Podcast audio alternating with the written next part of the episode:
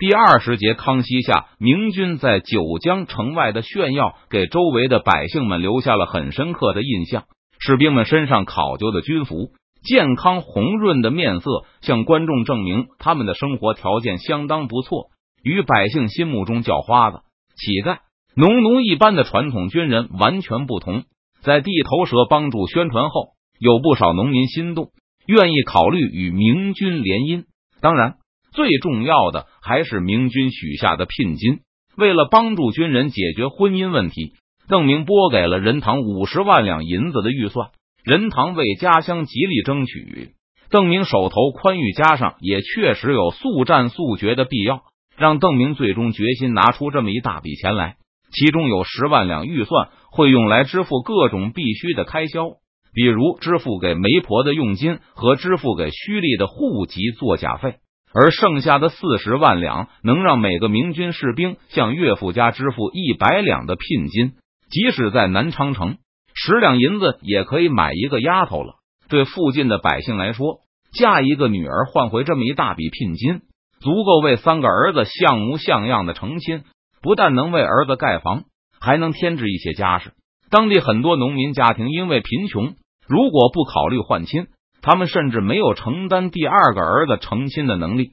现在虽然女孩子远嫁四川，但夫家既然有能力拿出这么一大笔聘金，那么女儿也不太可能饥寒交迫。就是一般小地主都舍不得出这么一大笔聘金。实际上。听到明军的聘金数目后，就是很多小地主也都怦然心动，郑重的考虑把女儿嫁去四川，然后用聘金购买几亩地。如果不是嫁给军人，许多小地主都会跑去询问婚事了。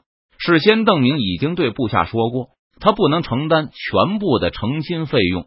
每个军人都会因为参与高邮湖战役而得到五千欠条的奖金，折算成白银就是五十两。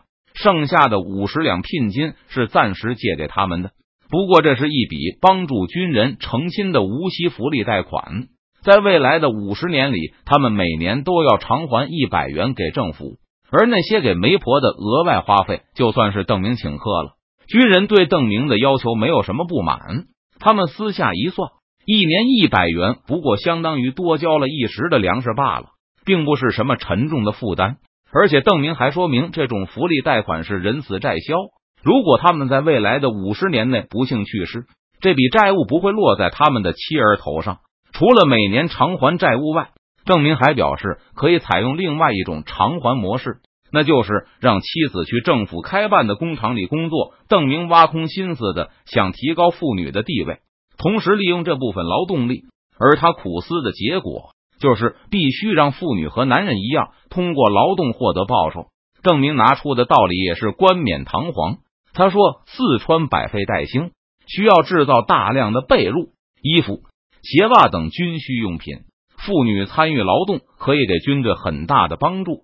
如果军人同意让他们的妻子支持官府和军队，比如参与劳动五年，邓明不但会付给工钱，还可以免除他们的贷款债务。”高额的聘金让明军士兵处于很有利的地位，他们可以选择那些符合他们心意的女孩子。初步接触后，江西百姓惊奇的发现，这些明军士兵竟然识字，最少也能书写他们自己的名字。有些聪明的军人甚至能自己写下聘书。当邓明带着主力部队浩浩荡荡的抵达九江时，任堂向他报告，已经议定了几百桩婚事，不但有小地主。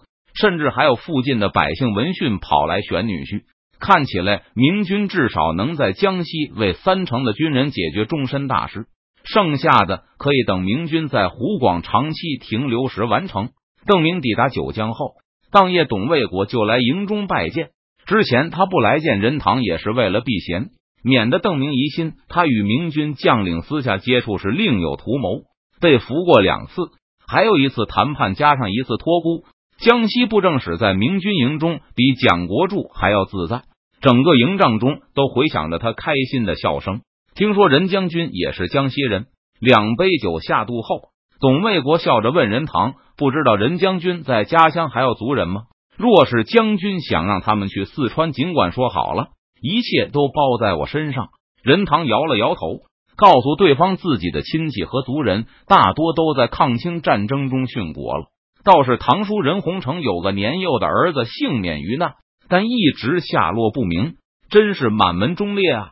董卫国肃然起敬，拍着胸脯道：“任将军那个堂弟也是忠良之后，本官断然不能看着忠良绝嗣。放心吧，本官一定全力寻找他的下落，义不容辞。听说任将军尚未婚配。”董卫国唏嘘了一番，话题一转，本官倒是知道一些大家闺秀。若是任将军有意，本官愿意做个媒人。说着，董卫国又看向周开荒，周将军好像也还没有家室吧？江西是人家的女孩都知书达理、温柔贤惠，周将军也可以考虑一下。提督有令，我军无论官兵，均不得娶小脚女子。任堂摇了摇头，再说胡虏未灭，何以家为？邓明就是用前一个理由，把蒋国柱的外甥女与林启龙的女儿都打发回家了。梁化凤更是后悔不迭，连连哀叹自己一个武将，为何偏要学着世人给女儿缠足？结果误了女儿，果然是少年英雄，壮志凌云呢。当扶一大白，任堂的后一个理由让大清江西布政使感慨不已，举起酒杯向邓明、任堂和周开荒敬了一遍。然后仰头一饮而尽。看来得精神分裂症的人远不止我一个。邓明心里想着，举起茶杯饮了一口茶水。而任堂和周开荒都默默的陪着董卫国喝了一杯。董卫国知道邓明不喜欢饮酒，就没有劝酒。见营帐内气氛有些冷场，江西布政使哈哈一笑。刚才他已经恭贺过邓明高邮湖大捷，现在再次恭贺道：“提督格杀先皇。”威震天下，这顺治才十七年就告终了，也不知道明年会是什么年号，更不知道这次又能在提督面前撑得了几年。以下官之间，说不定连十七年都没有。哈哈，他精神分裂的症状比蒋国柱还严重。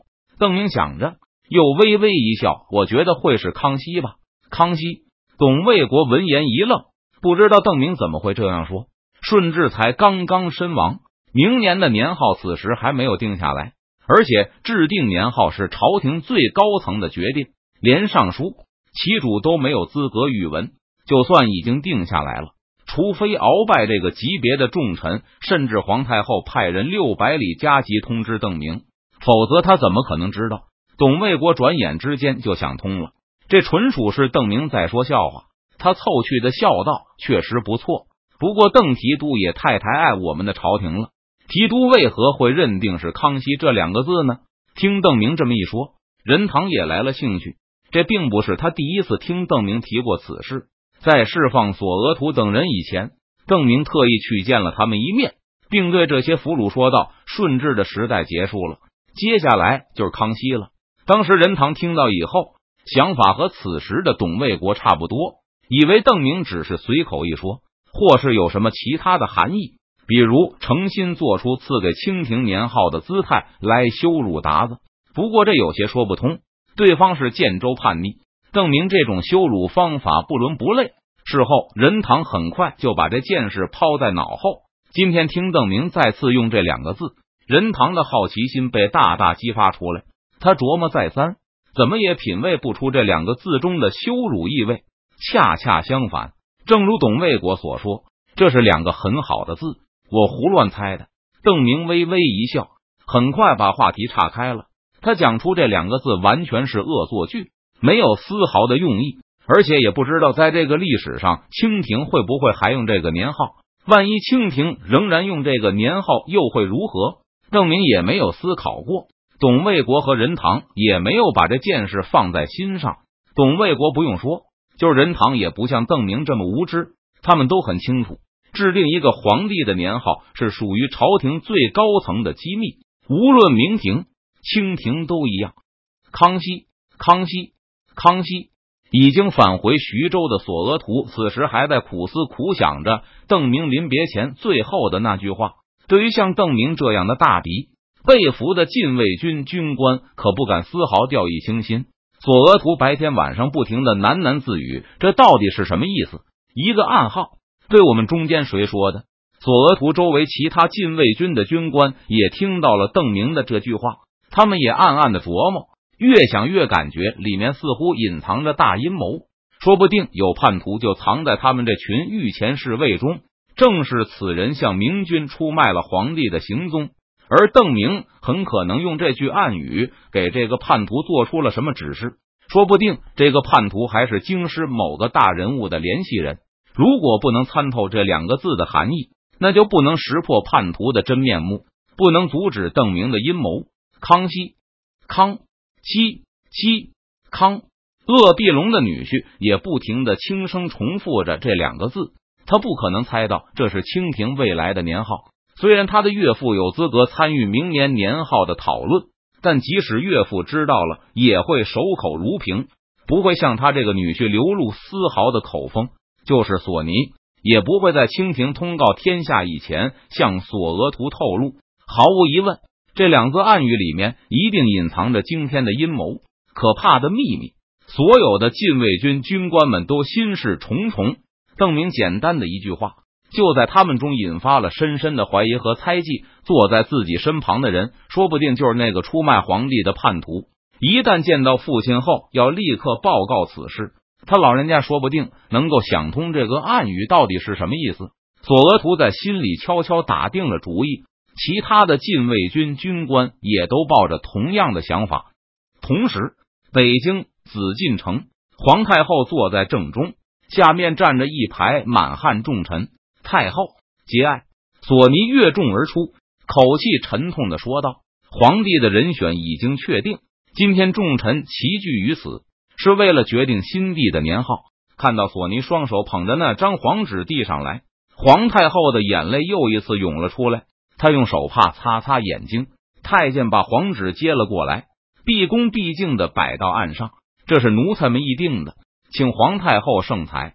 索尼退后一步，低声说道：“皇太后扫了黄纸一眼，沉吟片刻，微微点头，很好，就用它吧。你旨，昭告天下吧。遵旨。”索尼、鳌拜等重臣纷纷跪倒在地，向皇太后叩头。再等片刻，等诏书发出后，皇太后就要正式改称为太皇太后。哎，皇太后把那黄纸拿起来，又看了看。轻轻放在玉案上，从这一刻起，再没有保密的必要了。黄纸上面写着两个大字：康熙。